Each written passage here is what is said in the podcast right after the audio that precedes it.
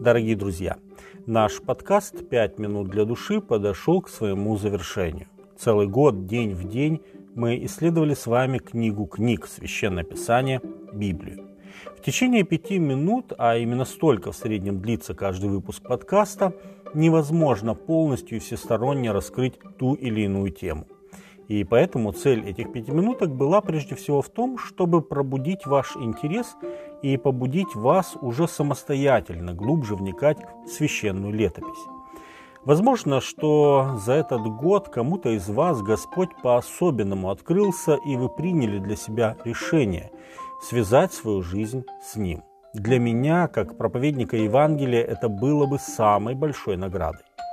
Я призываю вас, дорогие друзья, не оставляйте вашу Библию на полке. Читайте ее каждый день с молитвой, вникая в жемчужины премудрости Божьей, чтобы вам быть крепкими в вере и бодрыми духом.